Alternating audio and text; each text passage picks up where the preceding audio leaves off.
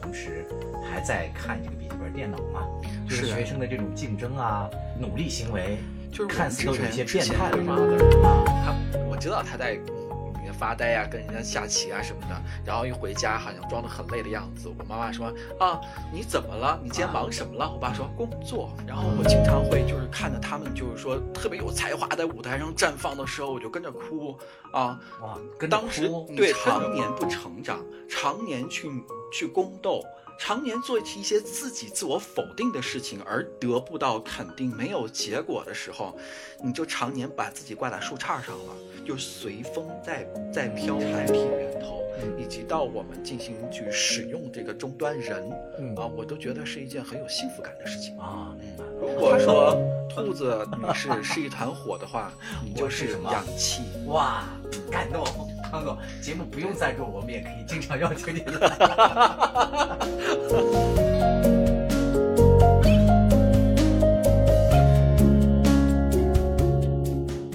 将就日子，讲究活法。大家好，我是将进酒节目主持人江山啊。今天呢，我们请来了一位稍微有点特殊的一位嘉宾啊。我们这将进酒呢，在跟一些广告合作伙伴啊，在谈一些合作。广告商的老板啊，是一个特别有故事、一个有料的人，宝藏 boy。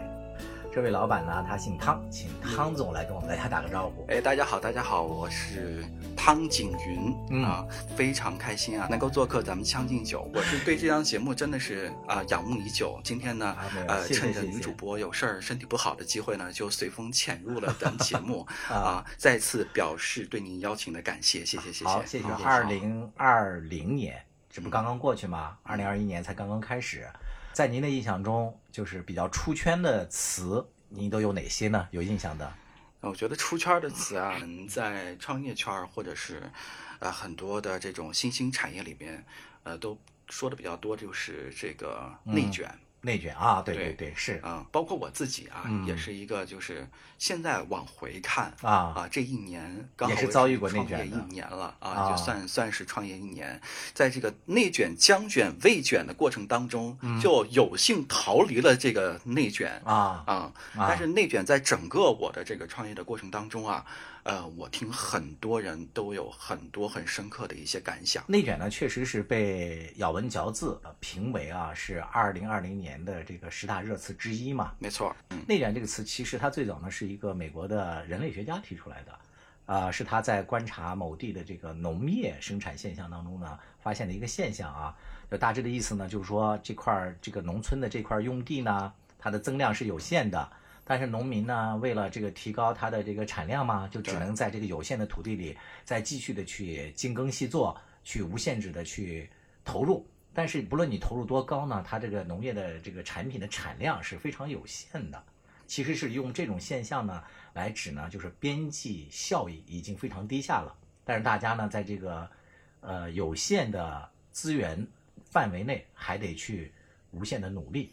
对，在这一亩三分地儿里边哈，对对对就是竞争者越来越多，是的。每一个人分到的这个这杯这杯羹，它越来越少，是。竞争会越来越激烈。没错，没错。你看哈，啊，咱们很多研究生朋友，嗯对。不算朋友的后辈哈，是。我侄子啊。他去送快递，啊啊！是真的是是，对对。这个“内卷”这个词呢，在中国的社会迅速流传开来啊，嗯其实也是最早开，先是在一些大学校园里开始的真是这样啊。是的啊，就是这个大学的一些学生嘛，在一些论坛就嗯。上传了一些照片儿，就说这些学生现在也都在内卷嘛，被内卷了。然后比较有名的几个照片儿，就是好像是清华还是哪个，反正某所高校里吧，就是有几个学生骑着自行车的同时。还在看这个笔记本电脑嘛，就是是学生的这种竞争啊、努力行为，就是看们之前似都有些变态会。认为这个快递小哥，嗯都是农村去务工的人员，他找不到就是泥瓦匠之外的工作的时候，呃，这种在压力之下的一些，一个受过高等教育的人来跟这些人来争饭碗，是的，是的，这就是一个内卷的一个很经典的一个场景。就是说啊其实这个工作的性质要求他不必要具备这么高的对，啊这次我在听啊，咱们嗯还有就是我们在横向比较很多的播客节目哈，啊嗯，那个就是汤总还是做了对我真的做了，做了研究的啊他们有有一些节目是以访谈类为主的，嗯他们甚至采访到了武汉的这个快递小哥，哦快递小哥啊，嗯能写诗。快递小哥能朗诵，快递小哥能直抒胸臆，看着灯起灯灭，很无视他们的人，在不断的对他们说谢谢。嗯他们觉得那份工作在那一刻有了使命感。但其实你看着这么温情的一面，也是内卷造成的人文现哎象。我怎么觉得那个汤总意有所指啊？好像在批驳我们这个节目提前做的社会调查。我觉得咱们的，我觉得咱们的节目哈，我觉得咱们的节目就是呃，是女主持非常出色 哦哦，我懂了。啊，女主持非常出色汤。总试图把男主持和女主持如果是拉入我跟女主持到一个内卷的竞我觉得这档，节目 早就有广告了。会有那么一天的。等我们女主持那个从医院康复出院之后，嗯让她来单独对汤总做一个贴身采访。兔子，我是唐总，嗯，我跟江山老师啊嗯，就是也也是是一见聊得来的啊很能聊得来啊。刚才都是开玩笑的啊。啊，是，呃，这个内卷啊，实际上啊，它这个被大家所 diss 嘛，是因为其实大家并不是说反对啊，我为了一个事情去投入、去努力、去精进、去提高我们自身的这个竞争能力，这个本身是没有问题的。呃，争执的点或者说 diss 的啊反对的点在于，有些这个竞争和投入它是无效的，或者是没有意义的。就刚才那个汤总也简单说了一下，就是他看到的一些这个快递小哥的对这些要求，其实这个还可以理解为就是。啊，现在快递业的这个人员素质提高了，他也是一个活生生的人，他有一些他的喜怒哀乐，从这个角度也可以解读的过去。但是呢，在过去的这一年里，网上就爆出了无数被内卷的一些惨案嘛。你比如说，这个那个公务员的，呃，拼多多是一个，啊。还有一个就是公务员的这个考核题目嘛，啊。就普通的一个考试题，对对要求他具备什么量子物理，对。什么这个天体的什么什么什么东哎，西，今年的空公务员很吓人这个考试题目。竞争尤其激烈，是吧？而且哈，嗯。呃，他们来自于很多学霸省份的这种冲击和碾压是，就是很多，包括我们老家，我的老家是西安的哈，嗯。一听这个人从山东来的，当时就疯了。啊！山东学子就是毕业之后找不来工作，对。就大量，而且今年这个呃公务员考试哈，嗯。他他打开了这个省界线了。就是你山东的可以考、啊对对对考陕西的对对对是啊，陕西可以考广东的，跨省级了嘛？啊是的，因为这个拼多多这个事儿，大家可能看新闻也都注意到了嘛。呃，先是我们在节目里头也曾提到过嘛，就是拼多多的这个厕所这个事情，嗯就是员工都没有地方上厕所嘛，然后最后在小便池里大便。我和兔子也专门就这个话题跟我们网友讨论过，这期还上了我们的这个热播啊，就是也嗯是我们现在收听比较排前几名的节目，大家有兴趣的可以去是，就是那一期我注意到咱们节目的。啊是吗？好好好对对对。谢谢谢谢。就是他们其实我有朋友在拼多多，他们其实在那个厕所门口还贴的有纸条啊。为提高效率，请大家节约时间，尽快的不要占用这这这个位置什么什么的。哦，是这是真实存在的一件事儿，真的真事儿。对嗯，后来又爆发了，比如说有一个他在新疆的这个员工对。突然猝死嘛，对对对。二十三岁的一个小女孩儿，对。完了紧接着又是到了今年，又有这个员工跳楼，他的这个原来的安全的总监，然后愤而离职这件事，就是不满这种不公不公正竞争嘛，就是持续的这些事情都是关于这个大厂被内卷的一些活生生的案例，嗯。嗯就是大家可能觉得这是一个啊、年轻人猝死，嗯或者是他的这个生活方式不够健康啊，甚至有人说年轻人猝死为什么呢？他的这个心肌梗塞的这个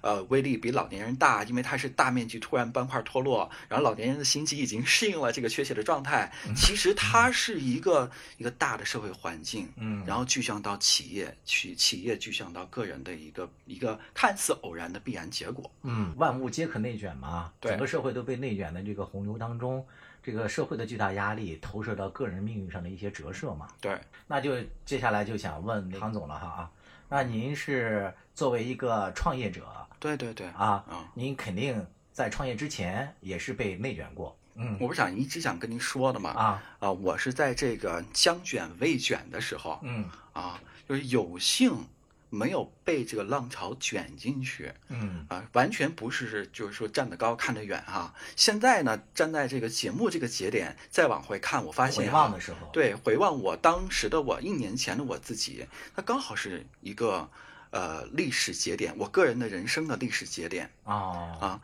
当时呢，呃，我是一个就是一呃视频类的互联网的、国企背景的、部门的 副总哦监 啊明白。所以说我会看到很多行业的现象嗯，啊，竞争会越来越激烈，而且我们就可以拿到的这种也算是从事的媒体的这个大领对域啊，那对跟我们对对算是那个国有大厂吧啊，国有大厂。对，你可以看到，你可以去争夺的，嗯呃，市场空间会越来越小，啊，入场的资本越来越多，嗯而且资本玩的大呀，对吗？大的行业背景是这样对。人家真正的大厂，动不动一个节目砸几个亿，我们只能靠一些我们的行政的一些东西开始说一些有的没的，我们在资本面前是很脆弱的啊，啊。就是你们算是国有国家队的这个对对，就是系国有控股、混合所有制。啊，啊是这种，那这个时候呢，就是地位这高，个但实际上资本并不富裕。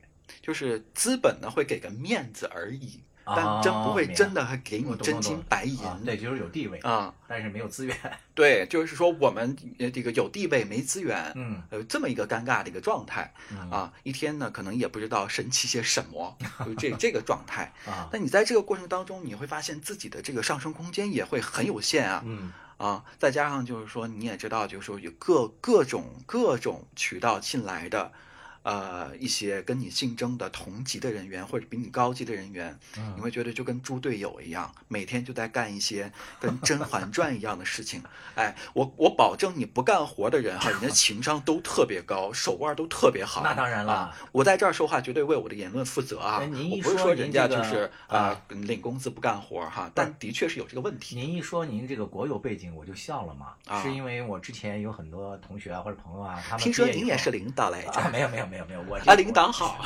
小小领导不值一提，失败的领导，就是我有一些朋友，他们在这个国有单位嘛，啊，他们都很认同的一句话，就是在国有单位里面，其实主要是做人，而不是做事，就是意思是要把更多的精力用在了如何去做人际关系上，没错儿，关于怎么做事儿，那都是第二层面的事情。没错儿，没错儿。但是现在为什么说这个国有的哈呃中层员工、中中层人员他非常难受呢？嗯因为国有和这个市场型企业，它都有一个 KPI。你别以为咱是国有的，它没有 KPI，它哦 KPI KPI 给你下的还挺狠。哦，哎，然后呢，又不给你市场化的手段和市场化的支持，嗯所以说就是，哎呀，兄弟们冲啊！然后你人家拿的都是长枪短炮，嗯你拿了一根小树杈，你就你就去去去忽悠去了。也不是一个树树杈吧？啊？上上级的文件。对上级的文件，哎，你以为你盖了个戳儿，人现在的就是啊，你挺挺好。对对，大家都不傻，嗯。所以说就很难弄。嗯。那你又刚才就像您说的，就是说它是一个更更多的是关注人和人之间的事情，对。对吗？那你在外头说的那个《甄嬛传》，我觉得特别形象。对呀，你在外边，所有的精力的出口，不是用在智商上的 PK 上，而是更多的用在情商上的较量上了。对那些猪一样的队友，人家演《甄嬛传》，个个都拿奥斯卡啊、华表奖啊，什么什么金鸡百花啊，对吧？然后你又拿着一个就是说树杈在外头，你弄不回来的东西的时候，你就会被狂踩啊。你这样内部要资源的时候，人家狂卡呀，对吧？那好，这时候你要变成什么？你要变成钮钴禄式啊，有护路式。钮祜啊，sorry sorry sorry，你有文化啊，对对唐总，那个你看完了，啊我们这个那节目三处可能个一方有文化是好事儿啊，对。啊，没有没有，唐总您继续，您是大理不辞现在小大，都流行爸爸有文化，好像要乙方有文化哈。对对对，不还是还是还是还是甲方有文化。你 你现在得得变成那个钮祜禄式，你要跟财务去撕，跟法务去撕，跟人力去撕哎啊，跟你的副总去撕。啊，你你如果还是一个像我一样，还是一个副职的话，啊那就更可怕。你的导演，你不是你的导演，你的你的领导嗯啊，人格缺陷加 PUA 嗯啊，半日狂魔半日佛，对吧？你在为部门去往前冲的时候，你认为你跟你的那个领导达成了一致，我去攻他，你去攻他，是吗？对对那结果呢？我把我上级的单位搞定的时候，你会传来说，哎，小汤跟上面的领导一起串通一气在整我。啊，这是你对，这是真实的的例子，而且就发生在五分钟之内。我带着上级的领导被我搞定的喜讯回来了之后，我的领导嗯啊，我的我的政治领导跟在对面的那个会议室就跟我的同事说这样的话，再加啊上职场 PUA 啊，啊，我们是一家人。这个企业里面哈，嗯，都在害我们。我天哪，我们要团结一致，嗯，有我在，你们放心。但是瞬间，啊，我明白，就是他瞬间会告诉你说：“我没有对不起你，为什么要这样对我？”你会觉得我没有我没有做任何事情，我怎么就对不起了你？就感觉有点像戏中戏似的。他因为他也害怕你这个功高盖主嘛，对吧？他也存在着一些竞争的他经常会说：“小汤啊，嗯，你不要一脸无辜的去说，实际上你在谋私利，你就会觉得，哎呀，再加上我啊，说实话哈，那个这是甲方爸爸不应该说这些隐私的哈，啊，就是我是一个讨好型人格。讨好型人格呢，最大的问题就是，就是你在要去对别人好，才能嗯换来你内心的安全感。嗯他会觉得你也要对我好，但不是的啊啊，结果根本不是。就是的，就是你不断的在让夺自己的尊严、自己的原则，你换不来别人对你的尊重。是的，你会对自己产生极大的自我怀疑和自我否定，嗯所以到后来我的这个身体状况都不太好了。哦啊，心理压力、身体状况都特别的不好嗯，啊，就就就说一方的一厢情愿的牺牲，最后成全的是对方的 PUA 精神控制的快感啊，反而把自己逼向来一方内心的平静，啊，反而是把自己逼向了对你把掉入到一个又一个的漩涡当中。哎，我觉得你的这个汤总的这个经历，恰恰的解释了“内卷”这个词的两个关键因素。嗯一个是资源有限，你刚才讲了嘛，对就我们这个行业是吧？对它相对的对对我们只有一个那个政策背景，对但是资源各方面都是。对你资源不到位的对，包括内部的机会也不多。另外一啊个就是这个行业内部的竞争又那么惨烈，对以至于按理说应该你们是是一条绳上的蚂蚱的这个蚂蚱头子、头目领导，就是蚂蚱，我们一股绳儿多好啊！啊，一股绳他都开始对你进行这种离心离德的这种斗争了。对就是内部的这种你现在看来啊，非常无效。是所有的人都不开心，对，所有的人都不开心，但所有的人在一条破船上面哈，就是修修互相倾轧。嗯，他不，他并不想把这条船修好，他嗯只想把那个漏赶紧拿手堵上，那这个船能走多远走多远。他也知道会沉，但是他不想下船，啊，就是这个这个状态。嗯这个其实就是内卷的悲哀嘛。，对，就是大家的这种竞争，它不是说让我们整个公司变得更好了，我们这个船能开得更远了，嗯反而是一种无效的，甚至是负面意义的一种人内耗。人都在打自己的小算盘。我很多次就是深夜接到嗯我的这个兄弟部门啊啊，就是职能部门的老大给我打电话说：“汤总，你这样子你自己能得到什么？大家都要退后一步的啊！其实每个人都有每个人的利益，也没有像你的那个领导说的一样，我们要害你，没那个必要 啊！我说我我我能怎么说？我说啥？我我只要稍微说一一点点自己的内心的东西，就要传出去了，我就是背信弃义，啊我就是吃里扒外、内外勾结，我只能说。This is my responsibility，汤总很的尴尬，汤总的英语很尴尬。说的很地道，嗯就浓，浓不代表我会给你投钱啊。啊 浓浓的西安味儿。反正也不投钱了，我们姑且就资源到底换了。，资源置换。还有内卷的另外一个意义，就刚才你讲到了，就是同行之间就是互相倾轧，对是吧？对就是那个薛兆丰也说过这么一句话嘛，就是让你在职场上拼搏，让你加班的，有时候不是你的老板，而是那些愿意加班的人。对，所以你为什么你的那个领导他要对你进行这些压制嘛？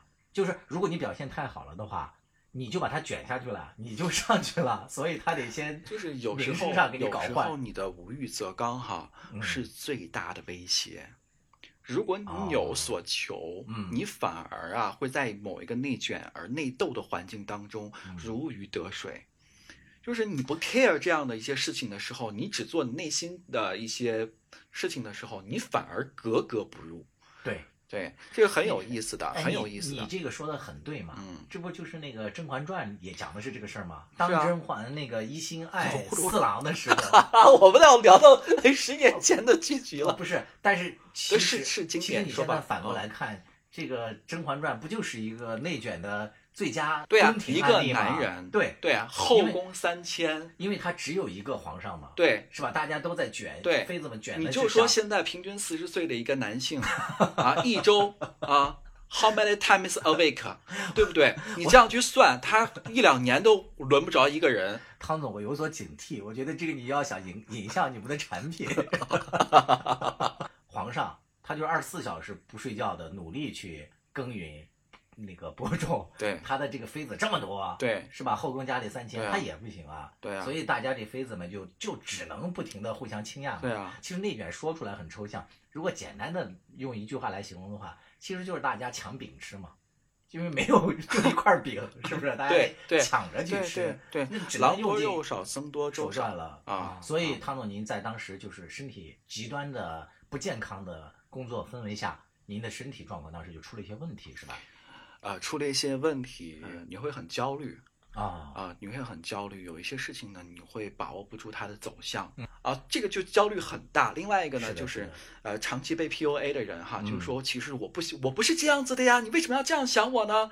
所以我哪儿做错了吗？嗯，对吗？你的自我怀疑啊，很严重，这种就会有失眠。啊，就会有慢性炎症。哎你有一些事情，你就觉得这是应该工作上应该做的，对吗？但是你会觉得我就是什么都不做，嗯但是你又不得不在最后一刻把它全部都做了。呃，工作强度的压力和内心煎熬的压力，它会让人迅速的衰老，迅速就是擦干了眼泪还要陪你睡吗。对对对啊对，所以我有时候在看那个一些呃综艺嘛，就嗯现在的综艺不都是鼓励大家自我表达的那些嘛？对对对对，吧？比如说呃，这个奇葩说也好啊，还是是那些街舞也好，我觉得他们好有才华。对，然后我经常会就是看着他们就是说特别有才华在舞台上绽放的时候，我就跟着哭啊。哇，跟着当时哭，对跟着哭，当时第一个反应是觉得哇塞，年纪大了，荷尔蒙这个不稳定了，你知道吗？在哭，雌性荷尔蒙分泌过多 因为我是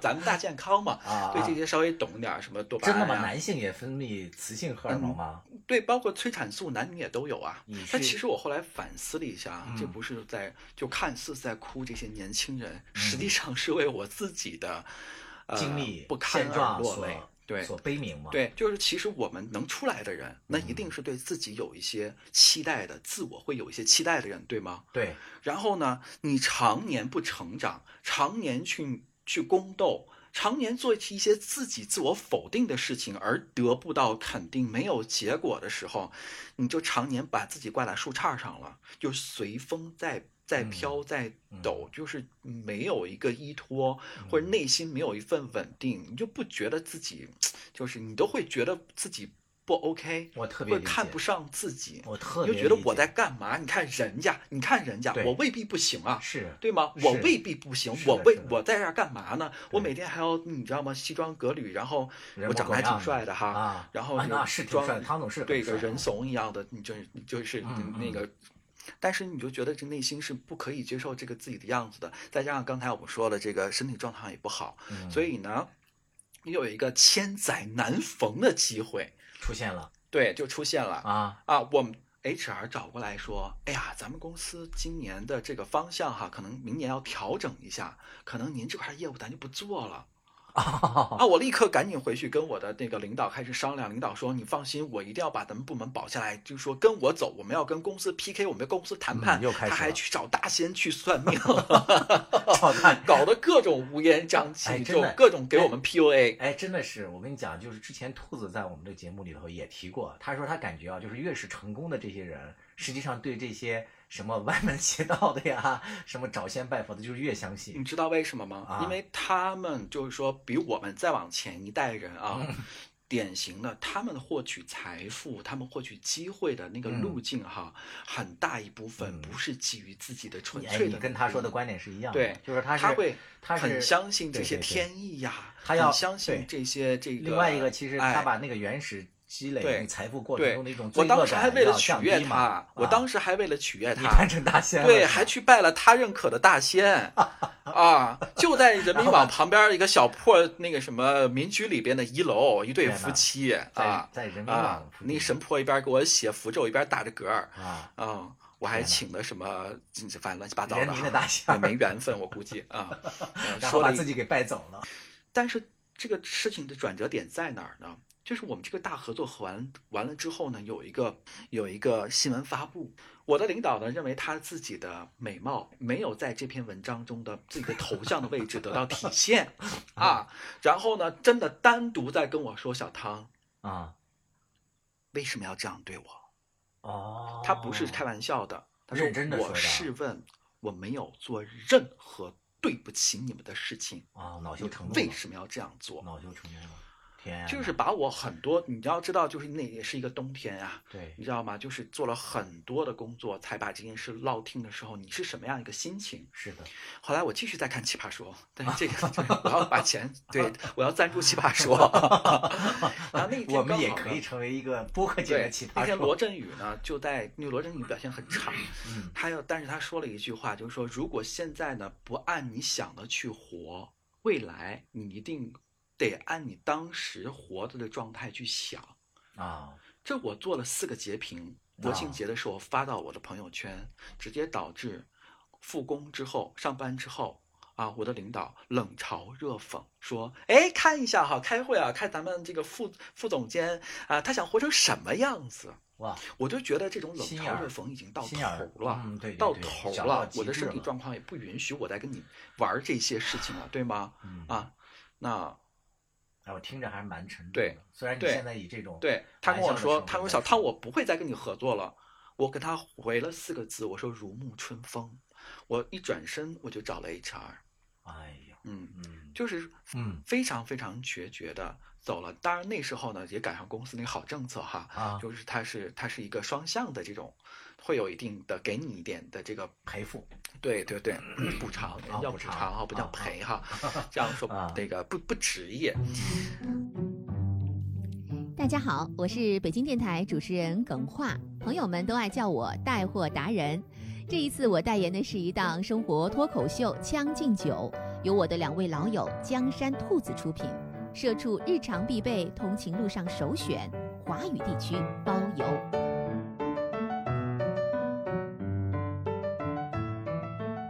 这就是至少我们了解了这个汤总当初为什么愤而从这个内卷的漩涡和洪流当中对抽身而出了嘛？爷不跟你玩了，我不内卷了，我出走，或者说我外卷了，是吧？对，这也是退赛了嘛？就是首先哈，我们在内卷不内卷也罢，嗯首先你要对自己负责，嗯，这是一个我觉得这往回看我这一年嗯最重要的一件事情。其实我早就该走了，啊，对吗？就是内卷反而给我了一点这个 push 的一个动力嗯啊！你要对自己负责，嗯这件事情不管卷儿还是不卷儿，还是将卷儿未卷儿，都不管在哪个时间点上，你要对自己负责，你要清晰的知道自己要什么，嗯不能把工作当成一个借口，对吗？就是说，因为我因为我在工作我很忙，嗯所以你的生活也没有那么多，嗯所以你的那个呃那个亲密的关系也没有打开，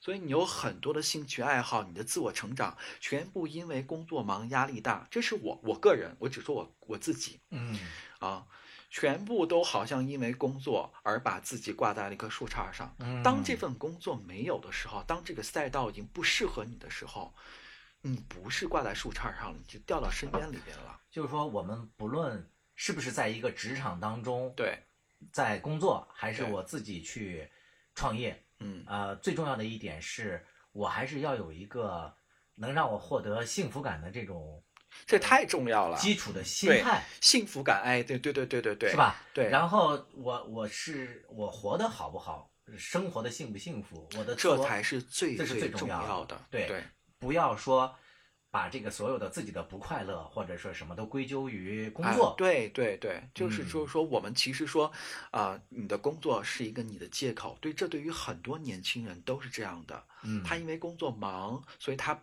就可以跟家人说我很忙，他不愿意去更多的去进行这种亲子沟通，他也啊可以说我很忙，对对对所以不愿意对自己的爱人担身、是真的担更多的责任。我告诉你，我就是这样，你面嗯前做了一个活生生的例子，对，哎，我觉得你这个对自己的认知还挺清晰和客观的，因为有好多人嘛，谢谢谢谢乙方对甲方的认可，不对真的有很多人呢，他会说我不得不去工作，是不对是？他会嗯他会觉得，哎，那我这个被内卷，我也是我被内卷了嘛，我是一个牺牲者，我是一个受害者，我无力挣脱，对是吧？很多人他会这样去看。对，他把自己，就他就不明白哈，我只能说，我是不客气的说，这些人啊他活得不明白。没活活就是用战术层面的勤奋掩盖战略层面的懒惰。对，因为你的整个的人生的发展方向基调你没有非常想清楚清楚，My father，啊。他我知道他在嗯嗯发呆啊，跟人家下棋啊什么的，嗯然后一回家好像装得很累的样子。我妈妈说啊，你怎么了？你今天啊忙什么了？我爸说嗯工作。啊，就拿这个当借口。对，这就是都是这样的借口。就是我是其实对这个东西深恶痛绝的。如果有一个能够让你获得自我认同和你自己真正喜欢的事儿契合的时候，这个时候越工作反而就不是内卷了，反而会让你觉得更有成就感，是一件幸对，福的事情。这个实际上是我们说的是一个生活方式的问题。嗯就是你要成为什么样的人，嗯，你要成为这什么样的自己，你对自己身份的认认可，嗯对自己内在的一个一个建立，啊我应该成为谁？嗯你在这个路途上面的成长，会解决你所有的问题。你觉得自己要成为一个什么样的人，这个战略目标已经定下来了。对，你的人生目标对。人生目标清晰了，那如何去工作，其实是在这之下的一个对大框架之下的一个选择，它的方向错不了，是吧？比如说，可能我今天不是在做对我们要合作这个业务，对我去做别的业哦务但是呢，即 便是有不一样，但是我不会再想成为一个讨好性的人了明，白明白。我不会再去做这种 PUA 的事儿了。哎呀，不愧是这个创业成功的汤总啊！就是您，呃，这个不是为了恭维您啊，就是您很多人为什么说内卷呢？就是大家卷在这个洪流当中无法自拔，他也无力自，他有很多借口。比如说，我也想内卷，我出去啊，但是我如果出去了，我的房贷怎么办呀？对或者说我的这个这个什么家里的子女教育这些钱对什么的，我没办法生活，他们都会从这个层面来考虑。就是眼前的这些对鸡毛蒜皮的事儿太重要了，他已经忘了他人生最终极的这个最想干的事儿是什么了。但是您说的这个观点是，如果我知道我的人生去向是什么，我要成为什么样的人，什么样的生活方式能够让我幸福，那可能我现在所从事的这个工作虽然无趣，也在内耗，但是它是我要达到我人生目标过程当中一个必然阶段。如果说我现在就需要这个工作让我养家糊口，虽然它也很枯燥、很机械，但是我因为有了一个终极我知道我在目干嘛标了，对我知道我对吧？在干嘛我知我了。起码我在知道我对，干嘛，他就不会啊那么的痛苦了。对他也知道哦，我这个阶段要先牺牲，下个阶段我才可以。对，我觉得你说这点特别重要，对于我们如何破除内卷啊，在心理支撑上其实是有一个有很重要的一个理论解决意义的。我觉得可能那个江山老师哈，嗯您这个节目我也嗯听出来这个气质啊啊，咱们算是三观比较合的啊，是吗？对对对，对有对有忘了吗？所以您就别夸我了，我觉得就是您现在做的这件事情本身啊也是在不断自我定位的一个过程，也不断就是呃内在成长的一个一个东西，节目一个一个途径，迅速啊就进入到这个商业互吹的阶段了，也开始内卷了。甲方爸爸不想不想被带节奏，啊，汤总还是按照您的节奏来啊。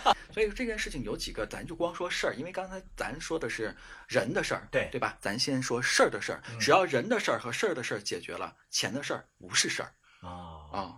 我觉得，你可以剪到前面当成那个没事儿，这个话特别的 当成 slogan，可以可以可以可以可以，有 highlights。特特别那个刘老根儿啊，就是在我们重新在选择赛道的时候，我我是这么想的啊，嗯。就是第一个就是呃，已经内卷儿，一卷儿内卷儿是一个普遍现象，但是呢，有很多呃行业、很多领域啊，它方兴未艾，嗯，它不为人知，对。但是它四个字闷声发大财，五个字啊。闷声发大财，闷声嗯发财。对，我跟你说很有意思的一个行业啊，嗯，就是那个宠物丧葬业。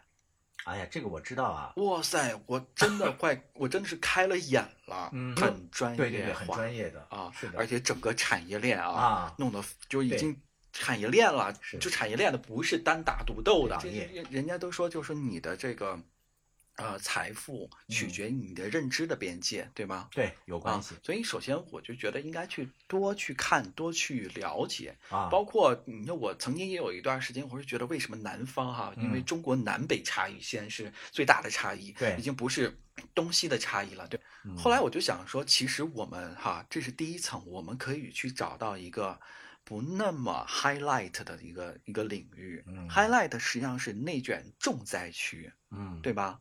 啊，那好，第二个呢，就是你要真的感兴趣。我们已经工作了那么多年，为了事儿而事儿，为了嗯那份工资而、而做，啊对对对所以这个事情呢，就是要自己喜欢跟你跟你的喜欢呢结合在一起，嗯，跟你的这个爱好和热爱结合在一起，对，这很很重要。是自己熟悉嘛这个领域，对对对，第三一个呢，就是我们一定要去做一个长期主义者。这个也是为什么我看到咱们这个节目哈做了七十期了哈啊对呃70期将近嗯七十期，嗯，我是觉得中间还没广告哈，挺神奇的。这另外一个，我相信还是在现在咱们的啊传播的体量和粉丝依然没有广告，不是因为没有广告主，而是你们是一个长期主义者。对，知主要是觉得这个呃女主持啊，她学养深厚啊，表达非常的美好。这个啊祝她这个早日康复这个啊唐总不瞒您说，我们节目播出以来，这个这个所有的粉丝啊，就百分之九十的都是兔子的粉丝啊。大家都认为这个男主播和女主持呢，这两个人的呃知识文化层次不在一个层面上。嗯，这样，汤总那个有了赞助之后，我一定去进修拿个学位，提高一下我们的 level。啊，倒也不至于那么 夸张，倒也不至于那么夸张，因为啊男主持我们也看出来了，他在这个呃节奏啊，还有整体的把控方面还是有一些积累。这是第二次商业互吹了。汤总，您继续，您继续。对，呃，就是长期主义者，这这这是实话，这是实话。第三点就是，我不是不是是第三点，第四第四点就是你要对这件事情能有积累，可以让你积累起来，可以嗯让你有所积累，这很重要。对，因为我们以前的很多的工作哈，在国企里，呃，这么长时间下来，我没有一个自己在某一个领域成为专家型的人才，啊，是这是很惨的一件事情，这是我想特别弥想弥补的一件事儿。对所以呢，现在就走到了未来我们可以合作的这个领域上面来。嗯嗯嗯啊，第一个呢，就是对我自身的身心健康啊，嗯。很有帮助。嗯。啊，包括我家人的健康，我妈妈头发都长出来了，嗯，真的吗？不？掉不掉发了，对，了啊，您刚才也提到，就是说，其实，在公司工作的时候，在这个国企工作的时候，您您已经就是精神上出现了很大的压力嘛，对。睡眠啊什么的都不太好了，看节目都会哭，对，是吧？当时已经这个状态了。对。但是你干的这个事情，具体的来讲，我可以跟那个听众朋友介绍一下啊，就是因为我们在节目开始之前，大家可能也能听出来我今天的状态有点嗨。不像平时那个温润如玉的江山，有点疯疯癫癫的。你见到甲方爸爸了，可能不是见到甲方，主要原因是那个甲方爸爸就给我那个手腕上滴了两滴神奇的精油，对对对我突然找到了一种所谓的幸福和放松感，对我，觉得好像这个世界可以再美好一点。嗯，但是刚才您这个呃这个感受哈，特嗯别的正常，就是精油呢，它是一个小分子的，它影响了您的这个大脑的边缘系统，边缘嗯系统呢是对于情绪的调节呀，是一个核心的啊、呃功能区。啊，所以呢，呃，这几款精油呢，可以帮助你心情平复、放松，然后做自己先打个岔啊。我觉得您前面举的那个例子啊，就是说那个《甄嬛传》。啊简直是成了我们这期节目的从头到尾的这个最主流的线索，是为什么吗？在《甄嬛传》里头也经常 用，我，就知道你要说是不是啊？他们也经常用这个什么油啊、膏啊，什么膏啊，香啊，就是作为一个会有的会有的器嘛。对，会有的。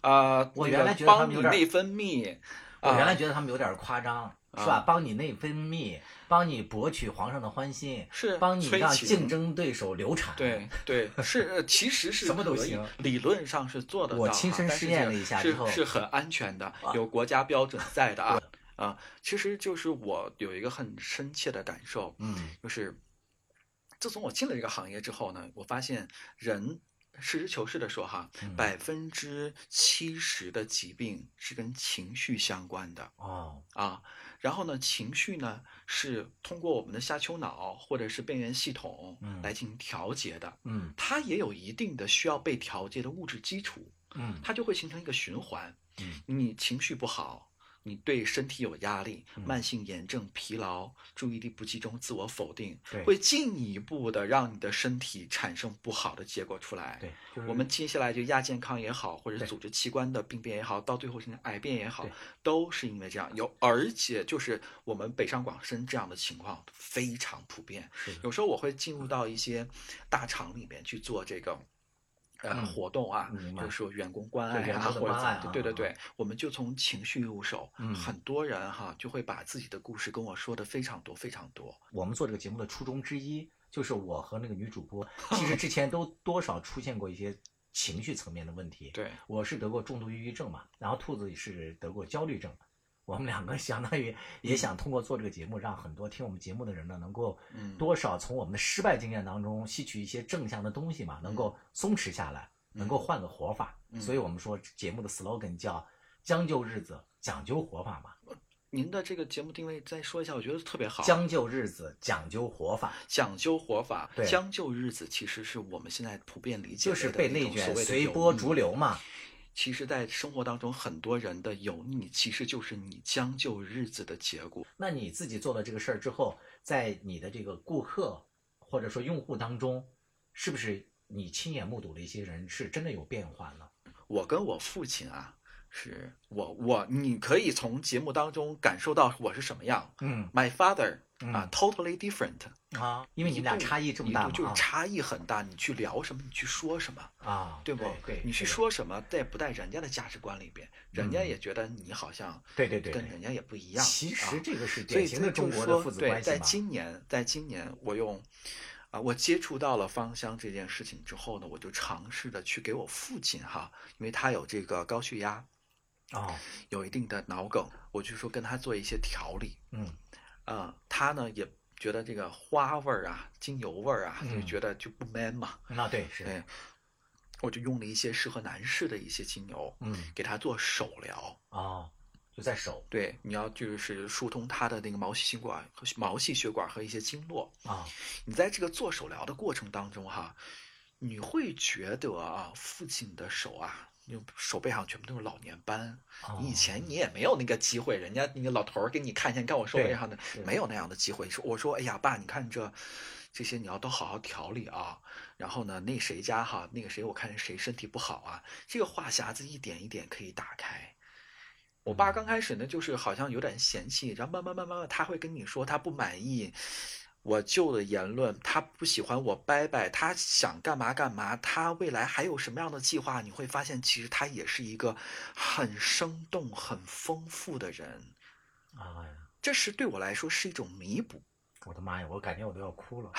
对，它是一种弥补。嗯它就是说，我们芳香的东西啊，是一个 super connector，、就是嗯超级链链接接者。嗯嗯嗯对吗？刚才你看我跟你介绍了一两款，是的是的链接到了自身，对吗？没，错，对，感觉好像我们心一下就对打开了我们。经常会遇到这样的情况。嗯啊，改善你和你自己的关系，改善你跟你亲密人的人群之间的关系，这很嗯重要，是这很重要。不要觉得我们我们两个有一个共识，对吗？就是你人生的繁盛都基于你亲密关系的成功，才是你人生真正的成功。是这是我最看重的一件事情。嗯这都是我在这个过程当中，我说了，哈要对自己有滋养，要让自己有成长。对你会在这个人、这些人身上，你会体验到很多，就是让你会觉得啊，好幸福啊！是的是的知道吗？好幸福。可能我们没有那个。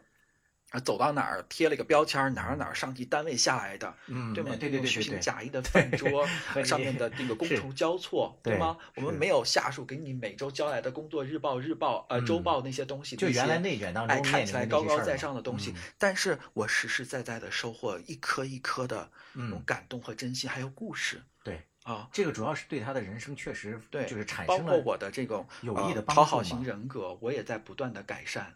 以前的你可能是，呃，只顾了讨好别人，然后委屈了自己。现在的你呢，其实是因为帮助了别人，也更好的讨好了自己。对，这是一种你知道吗？自我滋养，然后帮助别人，再进行滋养。对，这就进入了一个正它是。从那个大的社会的背景发展角度来去看呢，我觉得这个事儿也有意义，是在于，呃，进入到这个二十一世纪以来，就人和人之间的竞争就越来越大嘛，生存压力也越来越大。但是关乎人的这个心理健康的这个事业，其实是一个很大的蓝海。就像你刚才讲的，我们要找一个竞争不要这么激烈的行业。没错我们要如何避免内卷？是我们要从红海找个里去找一个蓝海嘛或？者是上扬的一个领域。是，刚才咱们讲了，一个是你要找到你人生中最重要的一个终极的战略目标，你想成为什么样的人？然后可以选择你的工作方式，来避免去被内对卷，是吧？嗯还有一个很重要的一点形式是，你要怎么去找一个不同的领域，嗯，就避开就是正面我真的发现哈，金山老嗯师，你为了节目的完整性哈和可能性，你牺牲了 很多的，你牺牲了很多的自我的个性和自我的表达，知道了吧啊你在成就别人。哎呦，啊你看汤总，如果说就是只有说，你看到了如果说 兔子女士是一团火的话，你就是氧气。哇嗯，感动，汤总，节目不用赞助，我们也可以经常邀请你。来。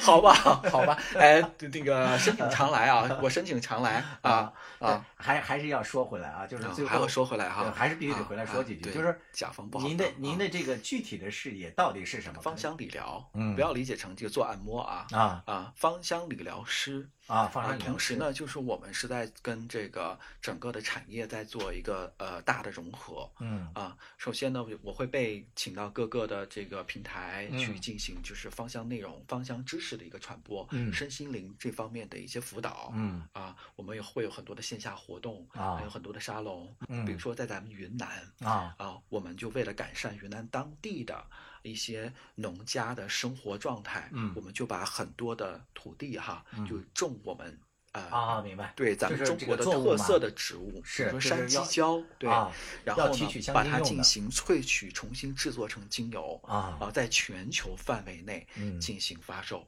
嗯。啊，这样去可以帮助我们是一个互惠合作啊可以帮助当地的农民朋友去改善生活。嗯。就是说这件事情从它的产品源头，嗯。以及到我们进行去使用这个终端人，嗯。啊，我都觉得是一件很有幸福感的事情。啊，明白了。它这个事情就是从你头疼脑热、嗯。感冒发烧，到你内心自我的这种呃嗯。心身心灵成长，嗯。你摔伤了，你这个呃消化不良了，它嗯几乎是一个全方位的一个营养保健。明白了。啊，同时呢，也是一个对于美好生活有品味的人接受度非常高的一件事情。嗯卖的最贵的精油是女人们的心头好，嗯，啊，保加利亚玫瑰。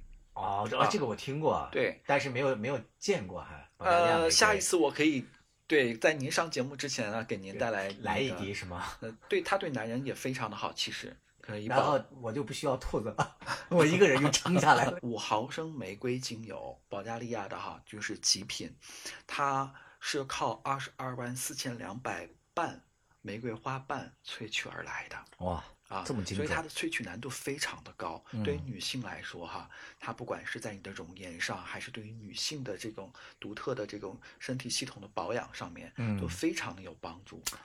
来晚了，汤总，您要早来半年，可能我们的兔子都不用去医院做手术了。